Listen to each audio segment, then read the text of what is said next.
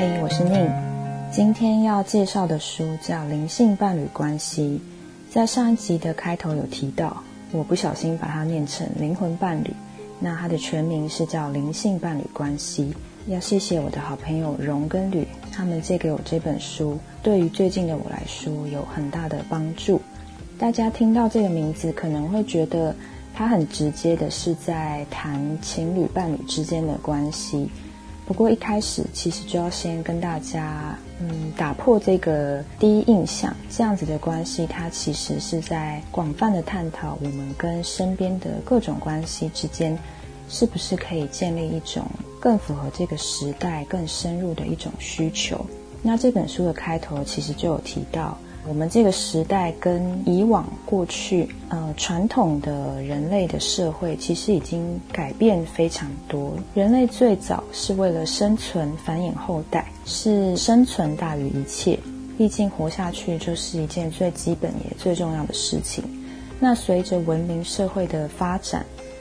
人们开始建立了各种制度。也就是说，以前的人在传统社会结婚，可能最主要的目的是一种责任义务。人与人之间的结合，很大的一个责任也是在于传宗接代、延续生命。但到了现在这个时代，我们会发现，人跟人之间的结合，呃，有时候甚至不一定需要结婚，不一定需要生小孩。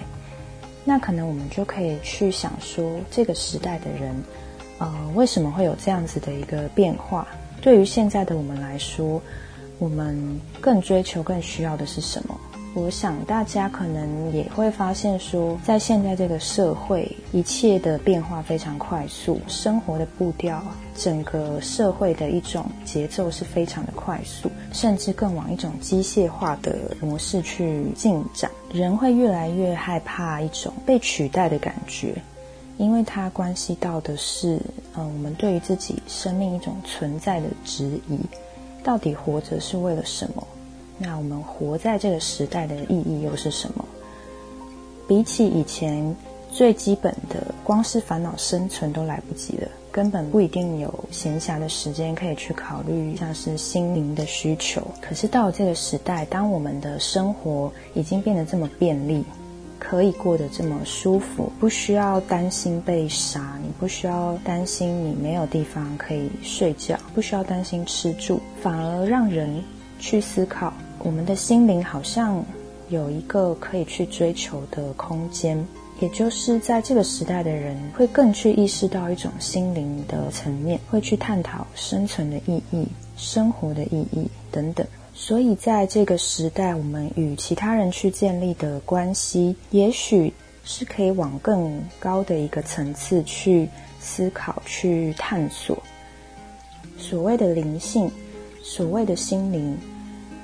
是一种往内在的探寻。也就是说，撇除掉一些外在的物质、外在这些我们看得到的东西，当我们夜深人静，回到一个人独处的时刻。有没有去想过，你内心的感觉是什么？什么让你感觉到快乐？什么让你感觉到平静？什么让你感觉到踏实？我觉得对我来说，这是，呃，活在这个时代，更会想要去问自己，更会想要去探索的部分。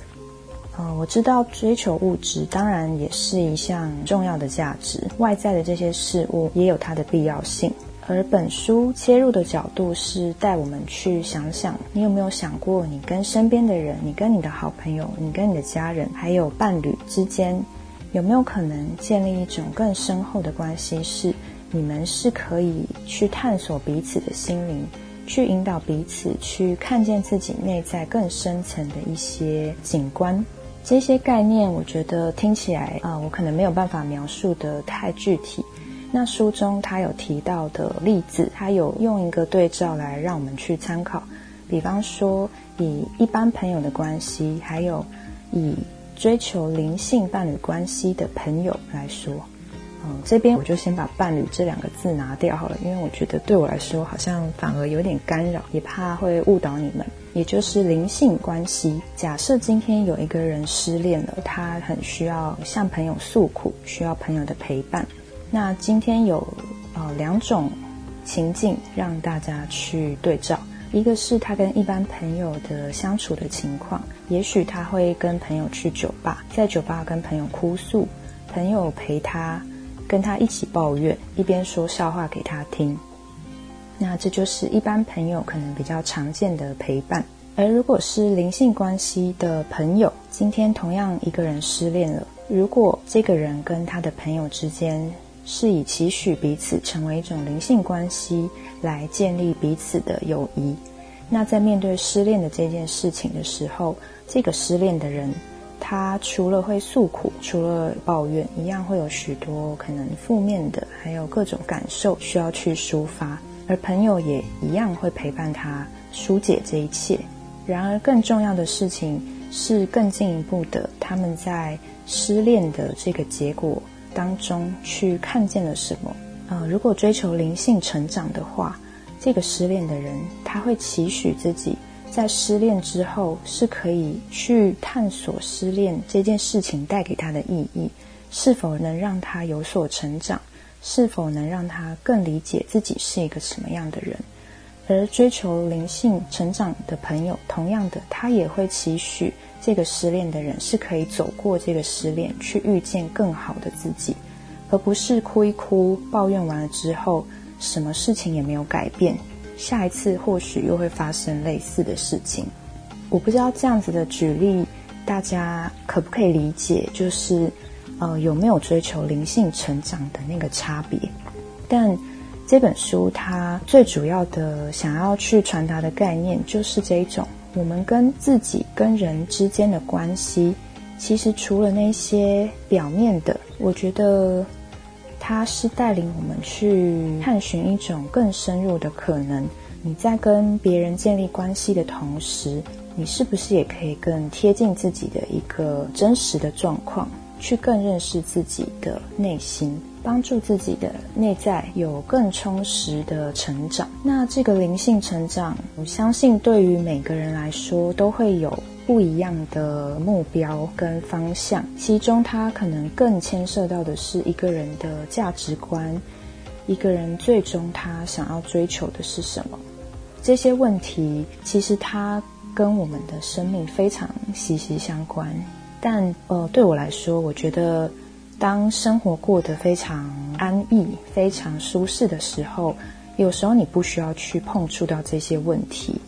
因为你日子过得好好的，没有什么需要去特别伸张你的价值观、特别去伸张你的信念的时候，所以反而是在人跟人之间产生冲突、产生争执的时候，你有时候反而才可以去意识到一个人他真正看重的是什么。像我们会说。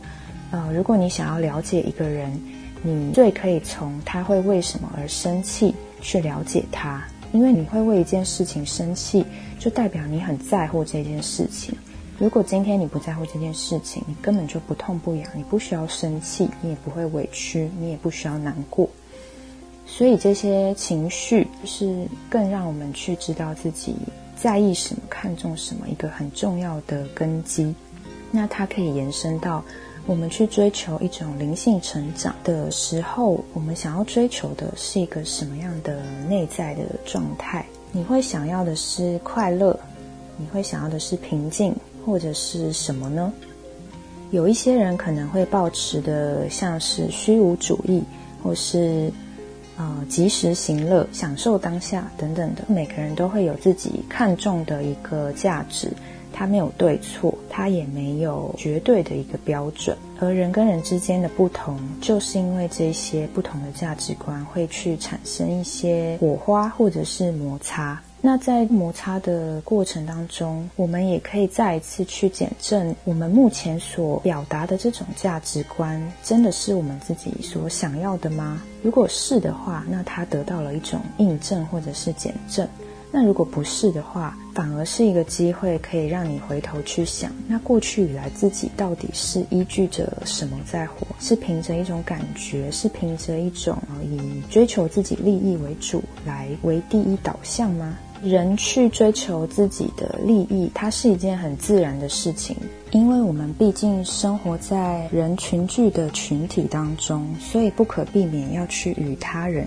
各式各样的人相处。那我们要怎么在与人相处的同时，既能去建立自己的价值观，同时又不去伤害你不希望伤害的人？呃，我想价值观其实就是一个。非常明确，让我们去判断你想要跟什么样的人相处的一个还蛮重要的标准。价值观可能有很多种，每个人都会有不止一项的价值观。那今天如果你碰到的对象跟你在价值观上面是非常的不同，非常的抵触，那也许这个人他就不是你可以去建立更深入关系的对象。那反过来说。如果我们在认识到一些人的时候，发现彼此的价值观是相近的，我们也许就有机会可以去期许彼此是可以建立一种灵性的成长的关系。这样子的灵性成长是建立在一种，嗯，对彼此是坦诚的，对自己跟对对方都是一种诚实且真诚的状态。也就是你可以去坦然的承认自己的一些真实的处境、真实的心情，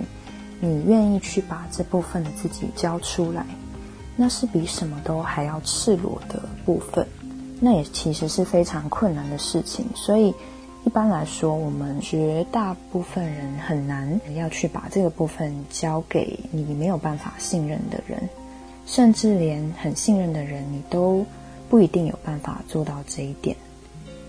它毕竟是一件非常私密、非常赤裸的事情。而如果我们想要更去贴近自己的内在，想要让自己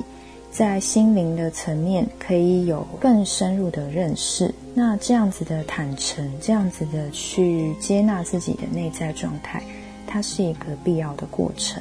而我们需要一个。对象去互相坦诚的交流，这个对象他可以是朋友，他也有可能是父母，有可能是你的兄弟姐妹，可能是你的好闺蜜，当然非常有可能就是你的情人、你的伴侣。而不管是哪一种角色、哪一种关系，只要我们对于彼此愿意去，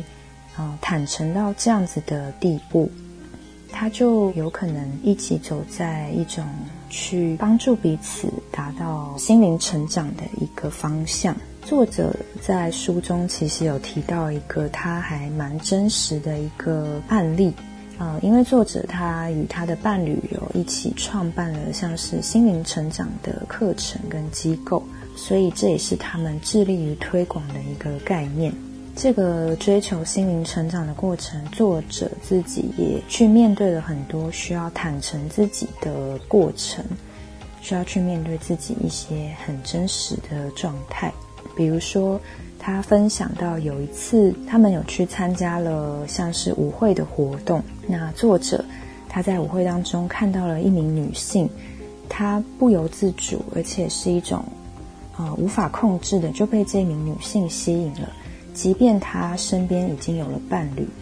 他发现自己仍然有一种冲动跟一种欲望，希望可以去制造机会去接近这名女性。他希望可以有跟她更多的认识，而这一些都被他的伴侣看在眼里。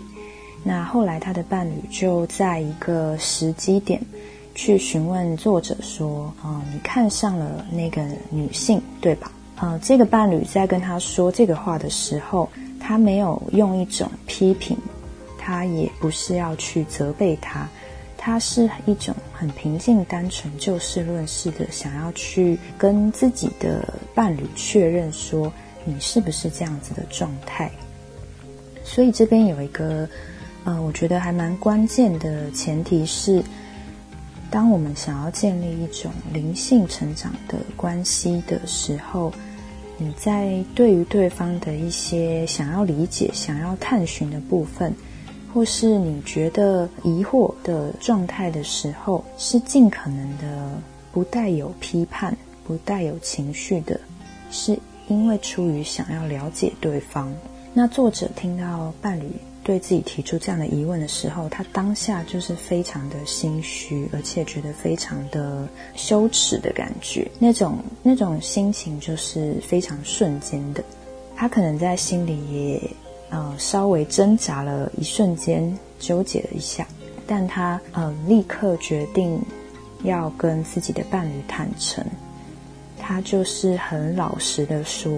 对他确实对于那个女性产生了一种心动的心情，它可能就是一个瞬间的流动，内在的一种情感的流动。那事实上，他可能其实也没有真的进一步去做什么，他可能只是在表达，可能在肢体上有透露出了一些他的意向性，而这个部分被他的伴侣所看见。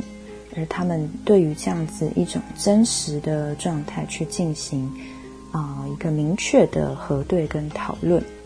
并不是为了要去啊批判对方，或是要去检讨对方、责备对方，而是去看见彼此身上那种真实的状态。那他们核对的这个过程当中，其实又对彼此嗯多了一份信赖，即便那个状态。就一般的情侣伴侣关系来说，它是可能有点像一种危机，是一种威胁。当你两人的关系当中似乎有可能会冒出第三者等等的，但这边可能又可以呃连出去分享的是所谓的精神出轨到底怎么样界定？呃，我觉得可以去想的一个角度是。我们人的思绪跟想法，其实本来就时时刻刻都在流动，脑袋里随时都有各式各样的想法，一直跑来跑去。这些念头，它当中会有一些是对我们自己来说觉得好，有一些是觉得不好的。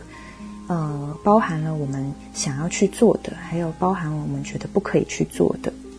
这里面就会牵涉到我们的可能道德啊。价值观等等，让我们不去那么做的一些判断的依据。也就是说，在脑海中的这些意念，除非我们真的去把它付诸行动，那在付诸行动之前的这些意念，它其实都不能真正的算是我们的选择。我们有这些意念，但是我们在所有这些杂七杂八的意念当中，是如何？过滤掉那些杂音，去选择我们真正觉得正确、觉得想要去实践的那一个，而去真的行动的时候，那才是代表我们这一个人。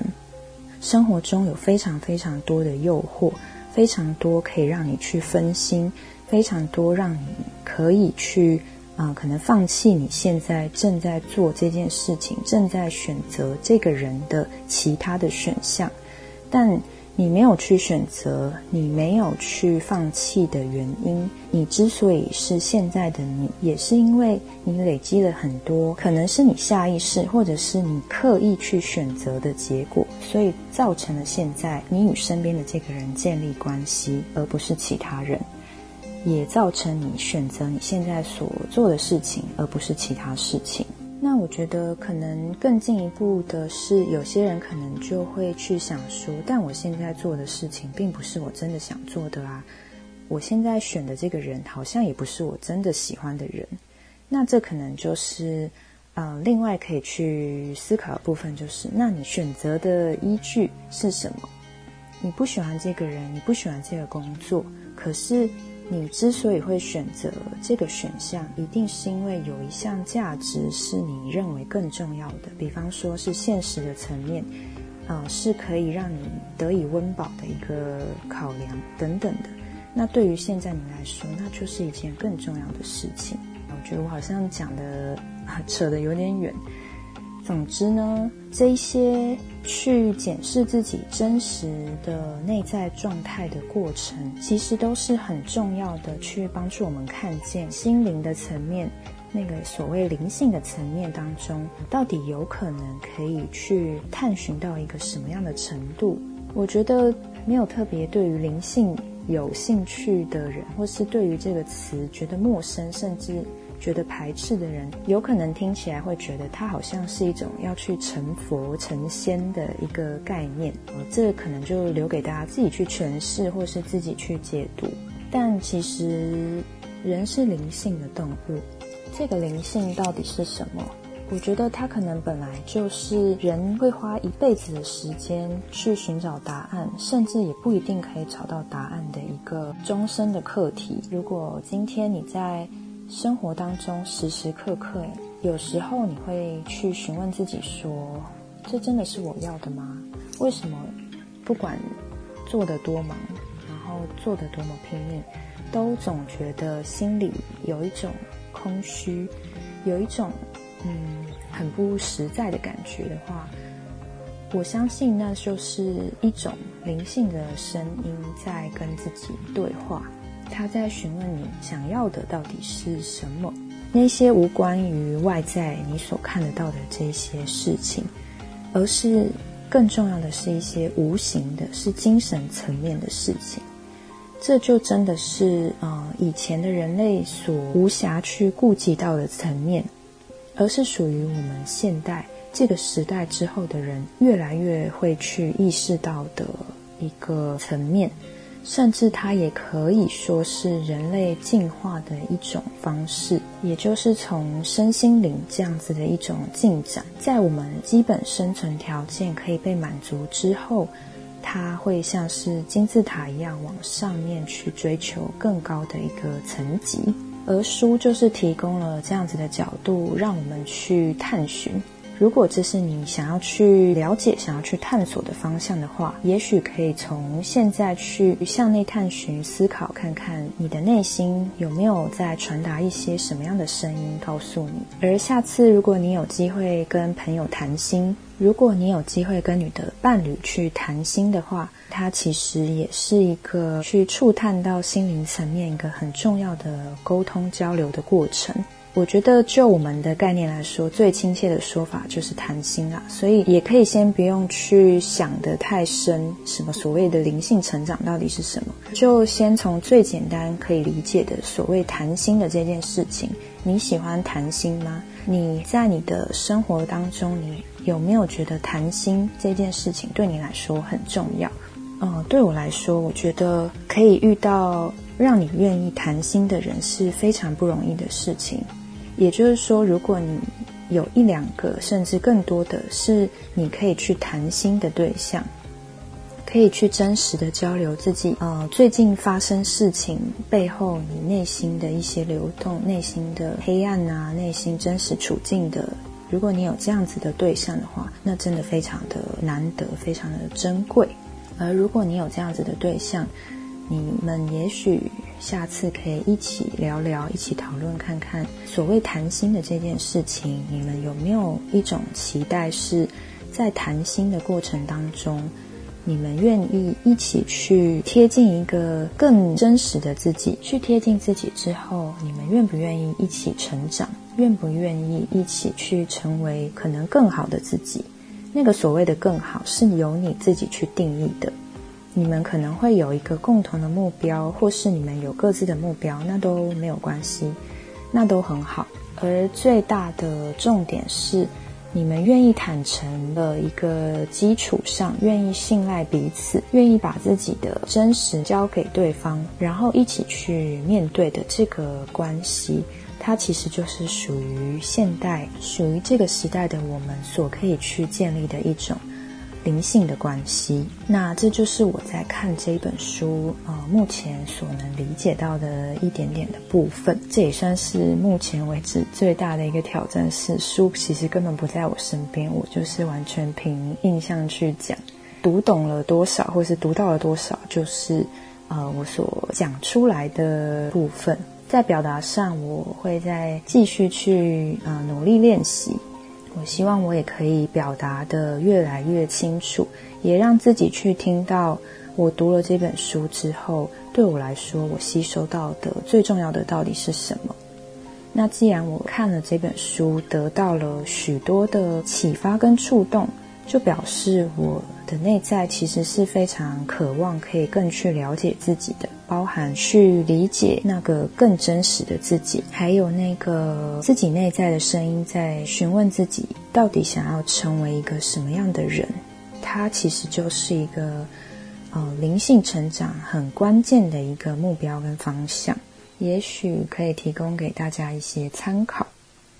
那不管怎么说，如果这些内容你可以从中得到一点点跟你自己有关的部分，可以让你产生一些新的想法的话，我都觉得那也很棒。在这边就把这本书分享给大家，也把这样子的概念分享给你们。我们就下一本书再见喽，拜拜。